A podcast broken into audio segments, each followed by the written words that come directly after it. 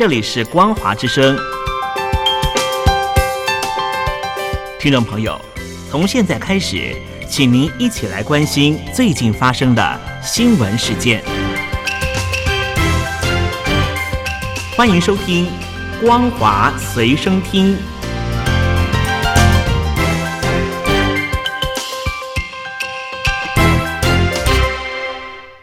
各位听众朋友，大家好，欢迎收听本节的《光华随身听》，我是艾格。新闻一开始，先继续带您关心乌克兰以及俄罗斯战争的消息。俄罗斯国会通过了一项法律，取消民众从军的年龄上限。这个迹象显示，俄罗斯可能正设法为进军乌克兰招募更多的兵力。按照现行法律，只有十八岁到四十岁的俄罗斯人，还有十八岁到三十岁的外国人，有权利签署他们的第一份兵役合约。俄罗斯国会上下议院都支持新的法案，随后必须由总统普廷签署成为法律。新法取消年龄上限，指的是服志愿役者，而并不是服义务役的年轻人。法案附带的一份声明指出，使用高精准武器以及操作武器还有军事装备，需要高度熟练的专业人员。这一些专业人员的年龄可能在四十到四十五岁之间。说明也指出，这一项修正案还有助于吸引文职专业人员加入军队，包括了医疗人员、工程师，还有通讯专家。国会下议院国家院网站引述议长沃洛金的话指出：“我们需要强化武装部队，为国防部提供助力。我们的最高统帅正在尽一切努力使军队获胜，并提高战力。”俄罗斯指出。二月二十四日启动对乌克兰的特别军事行动以来，已经有超过一千名的官兵阵亡，并誓言只要情势所需，就会持续战斗到底。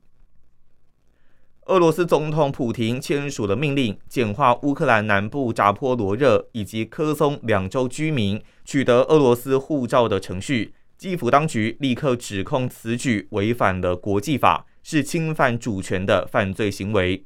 乌克兰外交部发布声明指出，如此非法核发护照是公然侵犯乌克兰主权还有领土的完整，也违反国际人道法的规范还有原则。乌克兰南部的科松州目前受到俄罗斯军队占领，东南部的扎波罗热州则部分遭到莫斯科控制。莫斯科当局和当地亲俄官员早就已经预告，两地可能会成为俄罗斯的一部分。俄罗斯二零一九年也曾经公告，对乌克兰东部分离地区自行成立的顿内茨克人民共和国，还有卢甘斯克人民共和国的居民给予相同的快速流程待遇。而这样子待遇，申请人并不需要曾经居住俄罗斯，也不必提供足够的财力证明，或是通过俄语检定。欧洲联盟提议制定新规定，让俄罗斯权贵更难逃避制裁。并为没收他们的资产提供协助重建乌克兰铺路。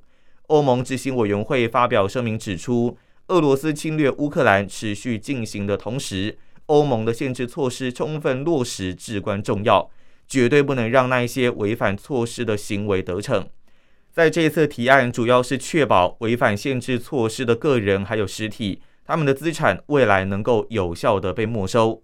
由于监管拼拼凑凑，经济制裁的执行在欧盟二十七个成员国间差异非常大，往往让那一些被针对的对象可以规避他们所受到的制裁。欧盟执委会副主席乔霍瓦表示，违反欧盟制裁是一种严重犯罪，必须蒙受严重的后果。他们需要全欧盟适用的法规来确保这一点。这位欧盟行政官员表明，制裁受到四十种不同的法律制度约束。从严重犯罪到单纯的行政违法行为，差别很大。欧盟执委会的声明表示，限制措施执法力道不一样，也削弱了团结能力。为了实现这个目标，欧盟执委会提议将违反制裁行为纳入欧盟的犯罪清单，为迈向所有成员国建立执法和处罚的共同标准铺路。一旦达成意见一致，欧盟将更审慎定义什么是违反制裁。让全欧洲各地更容易起诉违规者，也让当局可以更有效的合作。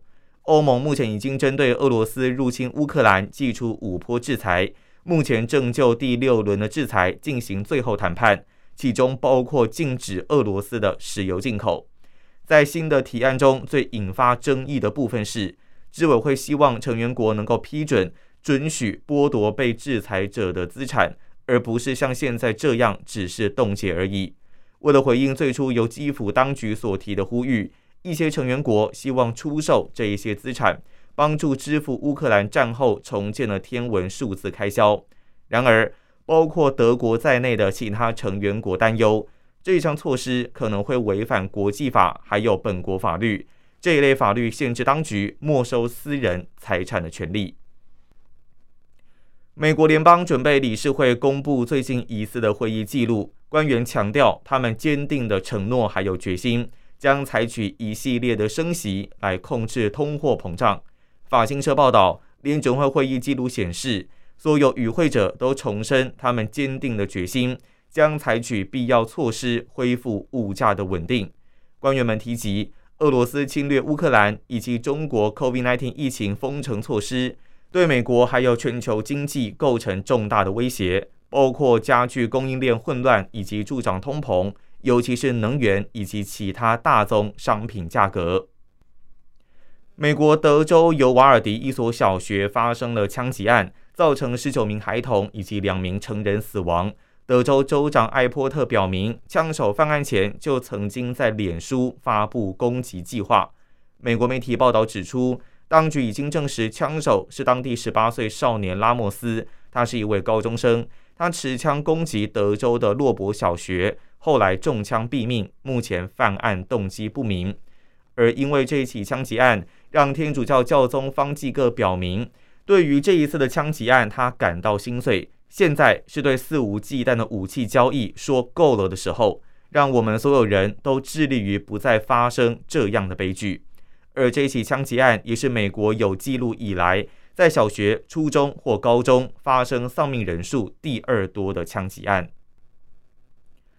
目前，全世界大约有二十个非洲以外的国家通报猴痘病毒病例。瑞士的罗氏大药厂表明。他们以及旗下单位已经研发出三款检测猴痘病毒的快筛试剂。罗氏大药厂表示，旗下三款快筛试剂的其中一款就可以检测包括了猴痘、天花以及牛痘病毒。中国大陆北京严格防疫，下令所有大学进行封闭管理，引发学生的不满。继北京大学后，中国政法大学以及北京师范大学。在五月二十三号到二十四号，接连有学生聚集游行，要求校方准许离校返家。而目前，根据消息指出，两校都已经同意学生的诉求。中国大陆推动 COVID-19 常态化的核酸检测，引发拖垮财政疑虑之际，中国国家医保局近日发函各地，明令禁止动用医疗保险基金支付大规模的核酸检测费用。但这个举动势必让已经严重恶化的地方财政亮起红灯。中国大陆台商组织台气联发表声明指出，呼吁要放宽规定，让因为疫情超过两年没有办法返台，导致户籍被迁出者，可以回到台湾参加十一月份的地方选举投票，而不需要在选前四个月先返台办理户籍恢复。依照目前的户籍法。出境两年以上就是迁出户籍，要持有护照或入国证明的文件入境，就可以办理迁入登记。